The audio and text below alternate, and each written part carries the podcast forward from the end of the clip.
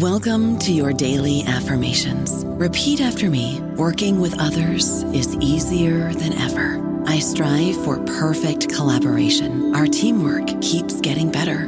Yeah, affirmations are great, but Monday.com can really get you the teamwork you desire. Work together easily and share files, updates, data, and just about anything you want all in one platform.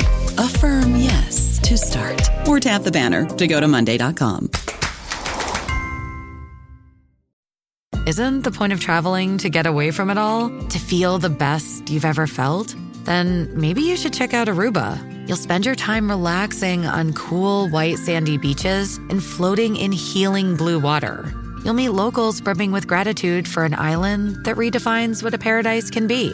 When your trip comes to an end, you won't need another vacation because you just had the vacation.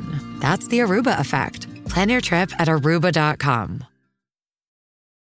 Wyndham Hotels and Resorts makes travel possible for all. Whether it's the long haulers looking for a great cup of coffee, a roomier rest for the on a whim road trippers, or a place to make summer memories with the whole family.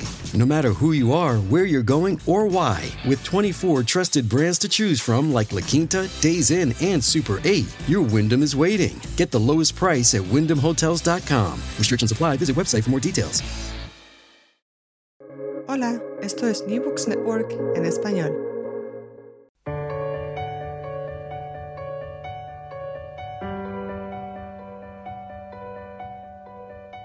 Todo comenzó ayer. Un podcast de la Asociación Española de Historia Económica.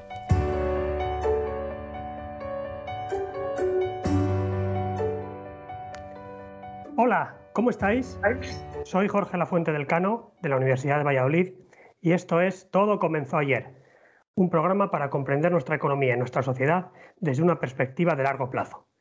Hoy nos acompaña Manuel Yorcajaña, profesor de la Universidad Adolfo Ibáñez. ¿Qué tal, Manuel? ¿Qué tal? Muy bien, muchas gracias. Eh, eh, quería darle las gracias sobre todo a la, a la asociación por esta iniciativa que la encuentro muy buena y, y, a ti en particular por conducir el, el episodio. Muchas gracias. Y saludamos también a Rory Miller, profesor emérito de la Universidad de Liverpool. ¿Qué tal, Rory? Muy bien, muchas gracias por la invitación. Manuel Yorca y Rory Miller son especialistas en el estudio de la historia económica de Sudamérica y autores de una numerosa obra.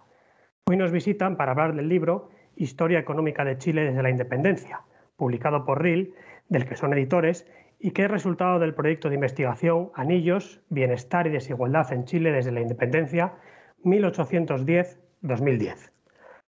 Manuel, vuestra obra supone un trabajo colectivo de 25 autores, con una visión a largo plazo sobre la historia económica de Chile.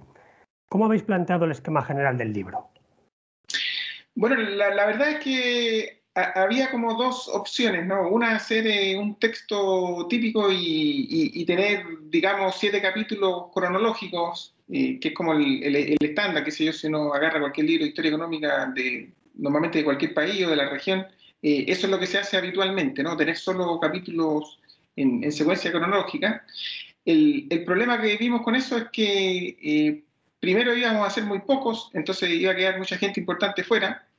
Eh, y segundo, que el, en el caso de Chile hay muchas particularidades, muchas peculiaridades, muchos sectores bien específicos que, queríamos, digamos, que se tratasen con, con, con mayor profundidad, ¿no?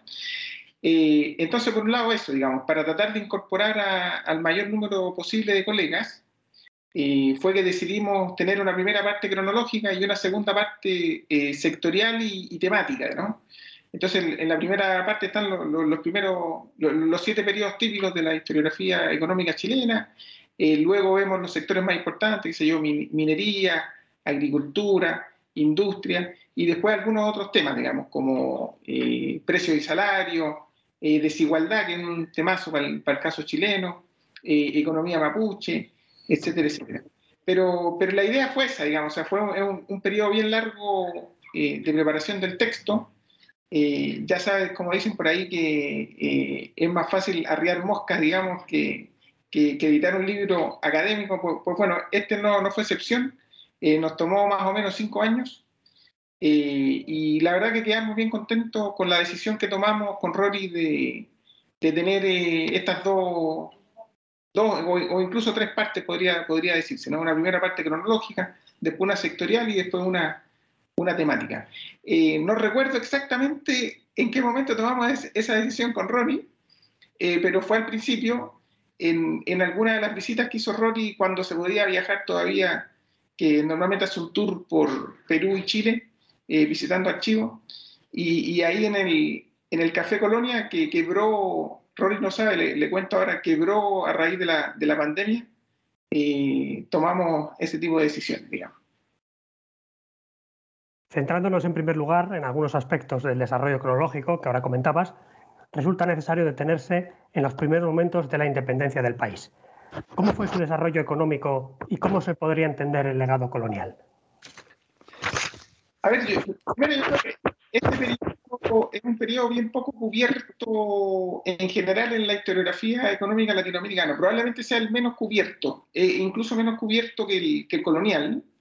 Eh, y eso probablemente se deba a la, a la ausencia de, de, estadística, digamos. Producto de la guerra misma hubo mucha eh, destrucción de documentación, etc. Entonces hay mucho debate sobre este periodo justamente a raíz de la falta de, de datos. Y el caso chileno, la verdad que no, no es excepción, ¿no? Eh, dicho esto, normalmente lo que prima para este periodo es un, una visión bastante negativa, ¿no? Eh, a raíz del artículo, sobre todo este de Bates y otros, digamos, eh, que acuñaron el concepto de décadas perdidas para describir, digamos, este, este periodo, pues la verdad que el, el, caso chileno no encaja para nada en, en, en, en esa etiqueta, digamos, el, caso chileno sería relativamente excepcional en el sentido que se alcanzó estabilidad política relativamente rápido. Eh, yo diría que alrededor de, mil, de 1830, digamos, eh, los conflictos internos se resolvieron eh, a favor, obviamente, del eje de Santiago, San, Santiago Valparaíso. Eh, no había mayor conflicto con, con, las provincias hasta la guerra civil del 51 y 59, que tampoco fueron, fueron gran cosa. ¿no? Entonces, eso, comparado con los vecinos, en Chile primó la, estabilidad política y eso, digamos, permitió tener un, un desarrollo económico relativamente tranquilo, eh, qué sé yo, se alcanza sanidad fiscal más o menos temprano, eh, el país aprovecha la mejora en los términos de intercambio que se producen durante este periodo, hay un buen repunte de, las exportaciones, sobre todo empujados por el sector minero, hay crecimiento poblacional, eh, hay algunas mejoras graduales en educación, eso lo hemos sabido ahora, incluso en estatura, el, eh, otros indicadores como estatura, digamos que eh, también se comportan relativamente bien durante este periodo. Entonces yo diría que el, balance general es que en, este periodo a Chile no le fue mal, digamos, en, ningún caso se puede hablar de décadas perdidas. Eh, el, país se insertó, se reinsertó de buena manera en, la, en las dinámicas de, la economía internacional. Por lo tanto, yo creo que sería eh, injusto, digamos, etiquetar este periodo como décadas perdidas. Y respecto a la segunda patita del legado colonial, eh, a ver, hay, mucha persistencia de muchas eh, instituciones, por decirlo de alguna manera, que se mucha persistencia de la desigualdad, las élites económicas y políticas eh, en buena parte siguen siendo las mismas, eh, se sigue invirtiendo muy poco en, en, infraestructura, se sigue invirtiendo muy poco en educación, muy poca democratización, etcétera, etcétera. o sea, en ese sentido hay, hay, hay claramente un aspecto negativo, digamos pero también hay cosas positivas, digamos. Eh, hubo, hubo, algo de modernización durante este periodo, eh, se abolió la esclavitud muy temprano, bueno, también es cierto que no había muchos esclavos en Chile, eh, se crearon almacenes francos en Valparaíso, eh, lo, lo, que te comentaba antes, la sanidad fiscal que se alcanza, etcétera, etcétera. Entonces, un poco de, de gris y a, y a gras, digamos. Otra de las etapas fundamentales recogidas en vuestro libro es la llamada era del salitre, entre 1880 y 1930 Rory, ¿podrías hacer una caracterización general de esta etapa? Bueno, el hecho que define esta época es que por consecuencia de las invasiones de la provincia boliviana de Antofagasta y la provincia peruana de Tarapacá, Chile tiene un control absoluto sobre el abastecimiento de un abono muy importante hasta la Primera Guerra Mundial. Entonces, hay dos temas para enfocar el análisis. Primero, cómo son los vínculos entre la industria salitrera en el norte del país y la economía nacional. Y segundo, cómo se maneja la economía para evitar lo que se llama ahora maldición de los recursos uh, naturales, o resource curse en inglés, y la enfermedad holandesa, Tush disease en inglés. Bueno, para responder al primer tema, lo importante es que entre 30 y 40% de los ingresos de la, de la industria salitrera llegan al gobierno chileno por impuestos de exportación. Y por eso el papel del Estado chileno es muy importante que en otros países latinoamericanos durante esta época. Los gastos fiscales en la educación y en las obras públicas son significativos. Y posiblemente por azar, el país puede evitar los problemas de uh, enfermedad holandesa por su política monetaria heterodoxa. Salvo tres años entre 1895 1898, no se conforma al gold standard a una tasa de cambio fija con respecto al oro y a la libra esterlina. En efecto, hay una tendencia persistente a la inflación y a la, de, a la devaluación del peso chileno, que en cierta medida protege a los productores nacionales, aunque perjudica a los trabajadores asalariados. Y un tercer episodio de trascendencia y largo recorrido que me gustaría destacar es la dicotomía entre dos modelos económicos muy diferentes, el liderado por Salvador Allende y el desarrollado durante la dictadura de Pinochet. Con la perspectiva del tiempo pasado, ¿qué balance se podría hacer hoy de estas etapas?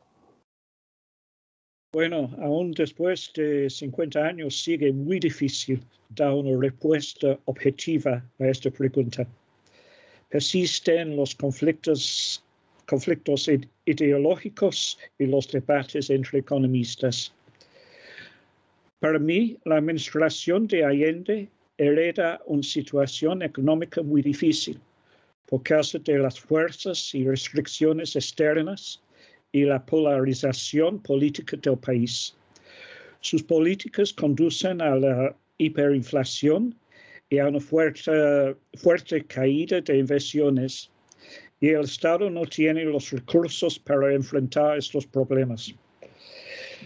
En el caso de la dictadura, hasta mediados de los años 80, sus logros para mí parecen muy limitados con la ex excepción de una cosa importante, el fin de la inflación, que había sido un rasgo central de la historia chilena durante todo el siglo desde 1878. Pero otras políticas y la falta de regulación estimulan una crisis financiera y bancaria en Chile que es muy profunda, aún antes de la crisis internacional de la deuda latinoamericana de 1800, 1982. A partir de 1985, cierto, es cierto que hay más éxito, especialmente en el desarrollo de las exportaciones no tradicionales.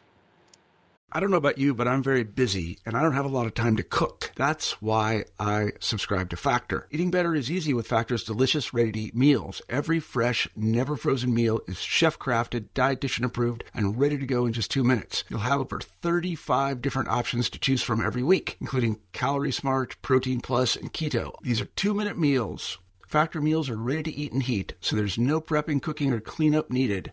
They're flexible for your schedule. Get as much or as little as you need by choosing your meals every week. Factor is the perfect solution if you're looking for fast, premium options with no cooking required. Sign up and save. We've done the math, and this is important. Factor is less expensive than takeout, and every meal is dietitian approved to be nutritious and delicious. Head to factormeals.com slash NBN50 and use code NBN50 to get 50% off. That's code NBN50 at factormeals.com slash NBN50 to get 50% off. En la obra aparece también un detallado análisis de sectores económicos y de otros indicadores, la población, los salarios y precios, consumo de energía. Una de las cuestiones de importancia es el papel económico del Estado en la creación y distribución de la riqueza en Chile. Manuel, ¿cómo analizas esta cuestión? ¿De una manera positiva o crítica? A ver, respecto de la creación de riqueza, depende un poco con quién comparemos, digamos. Si, obviamente, si comparamos con los líderes mundiales, eh, hay más divergencia que convergencia a lo largo de todo el periodo. Entonces, en ese sentido, estaríamos mal, ¿no? Eh, si nos comparamos con los vecinos, pues bueno, Chile en, las últimas décadas eh, se, se, ha transformado en un líder dentro de la región, digamos, mirando ese, ese indicador solamente por sí solo, ¿no? Eh, respecto de lo segundo, eh, yo creo que la, la, la, evaluación es muy crítica, digamos, muy crítica respecto de lo que ha hecho el, los gobiernos en general, en, la mayoría del periodo, salvo desde fines de los años 30 hasta inicio de los 70, digamos, eh, sobre todo en, distribución de la, de la riqueza, ¿no? O sea, persisten a lo largo de, de prácticamente todo el periodo mucha desigualdad, no solo en distribución del ingreso, sino también en acceso a salud, acceso a educación, eh, una persistencia tremenda de la informalidad en, el empleo, en la economía. Eso es un mal crónico, digamos, que, no hemos logrado remediar. Eh, el Estado también es uno de los peores empleadores eh, en la economía, digamos, por ejemplo, a, todo nivel, incluso en, universidades, digamos, mucho profesor contratado por hora, boleteando, con contratas que duran un año. Eh, eh, eh, entonces, tremenda deuda, digamos, en términos de, formalidad en el empleo.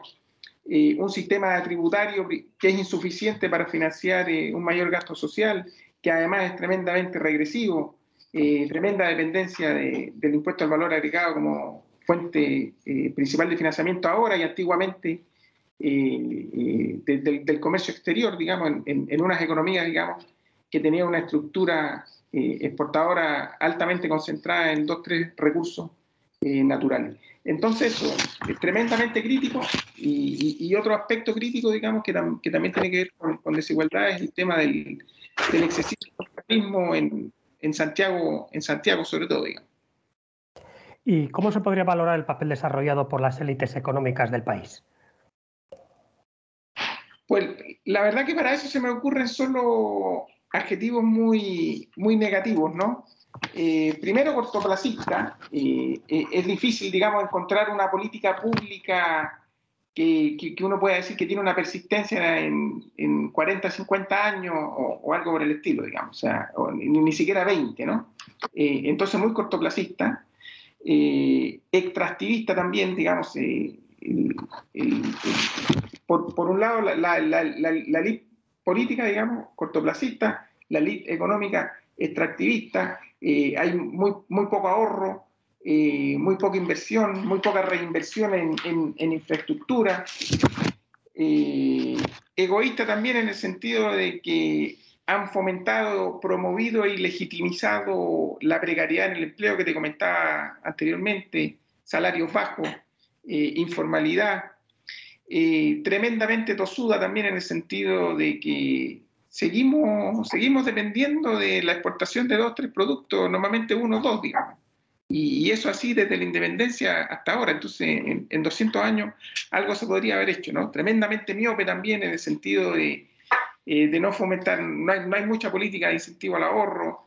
Eh, la inversión ha sido un problema crónico en, en, en nuestra región, digamos que finalmente se resuelve con financiamiento externo.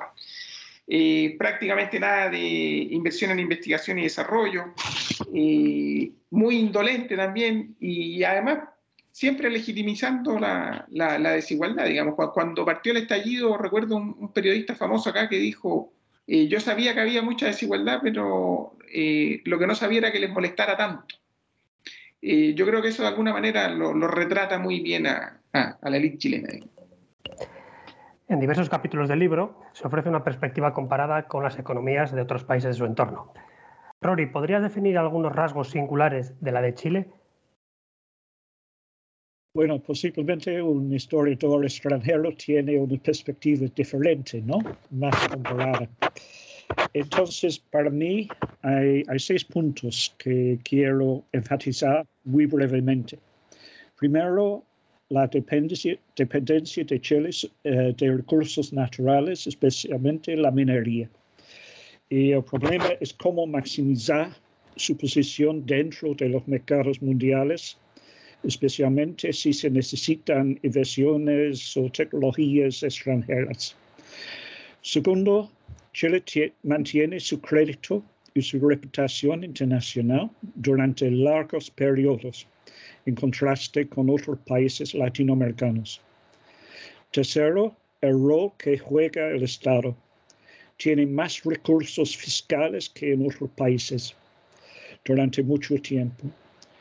Cuarto, el poder de los grupos económicos chilenos, su capacidad de adaptarse a cambios en la política económica y en el ambiente regional y mundial. Quinto, el latifundismo. En contraste con otros países históricamente, Chile no tenía una población de campesinos ni de agricultores medianos independientes. Esta es una diferencia, por ejemplo, con Colombia o con el Perú. Y finalmente, como ya lo he dicho, la inflación persistente durante más de un siglo. Es interesante que para los economistas de los años 60, el ejemplo de Chile es el mejor laboratorio para estudiar la inflación. Una de las cuestiones centrales en el debate político reciente de Chile, lo mencionaba antes Manuel, ha sido la desigualdad y la distribución de los ingresos. ¿Cómo ha evolucionado esta variable en los últimos tiempos? Bueno, esta es una pregunta para Manuel más que para mí, porque es el tema de sus investigaciones corrientes. Y voy a decir simplemente que tenemos que pensar no solamente a la distribución de la riqueza, de los ingresos entre familias a nivel nacional, pero también tomar en cuenta la desigualdad entre zonas rurales y, y zonas urbanas y entre regiones diferentes del país. Para mí era interesante que en el estallido de 2019, por ejemplo, el reportaje internacional que yo estaba mirando y leyendo se, enfocaba más sobre Santiago. Pero es evidente si, um, si estás en Chile eh, durante este, este periodo, que las protestas eran mucho más amplias en Valparaíso, en las ciudades del norte, en Concepción. Y un problema persistente de la historiografía chilena, en mi juicio, ha sido el enfoque sobre Santiago. Pero Manuel, tú puedes decir más sobre este tema que yo. Sí, no, absolutamente de acuerdo. Digamos, la, respuesta es muy sencilla. No, no, ha habido ninguna mejora. Chile ha sido un país desigual desde siempre. Eh, tremendamente desigual. Y, lo único que ha variado un poquito, que de repente sube o baja un poco, eh, por, cuestiones bien puntuales, digamos, pero la desigualdad es, crónica, es endémica.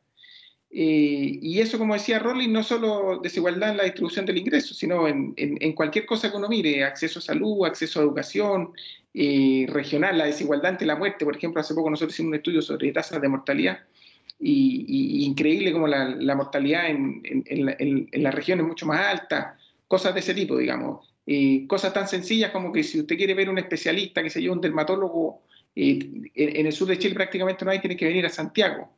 La gente viene a Santiago a operarse, cosas así. Es una cuestión realmente. Las mejores universidades del país están por lejos en Santiago. Todo está en Santiago, digamos. Y, pues eso, digamos, no, ha habido ninguna mejora eh, evidente. Y yo diría que lo que es nuevo es que ahora hay más conciencia y de alguna manera está menos legitimizada, digamos. Eh, y, eso, eso yo creo que, que, podría ser eh, algo que, genere un, cambio, digamos. O sea, ya no es legítimo, digamos, por decirte algo, que, que un parlamentario gane un sueldo 40 veces superior al sueldo mínimo.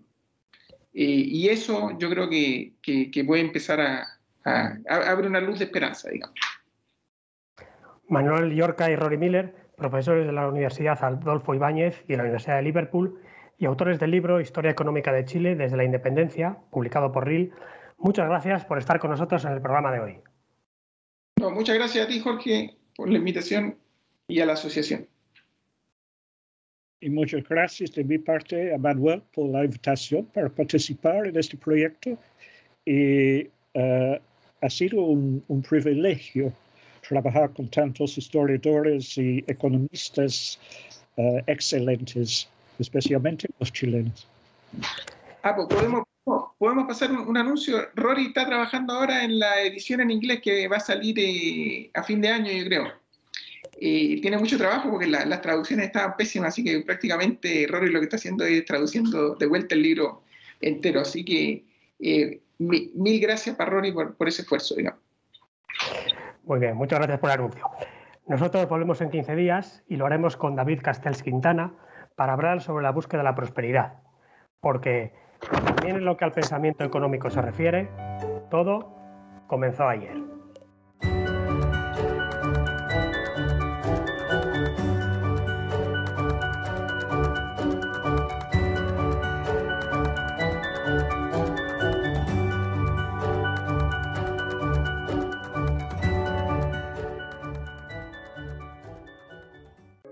Gracias por escuchar New Books Network en español. Okay, round two. Name something that's not boring. A laundry? Ooh, a book club. Computer solitaire, huh? Ah, oh, sorry. We were looking for Chumba Casino. That's right. ChumbaCasino.com has over 100 casino style games. Join today and play for free for your chance to redeem some serious prizes. ChumbaCasino.com. No purchase necessary. Full prohibited by law. 18 plus terms and conditions apply. See website for details.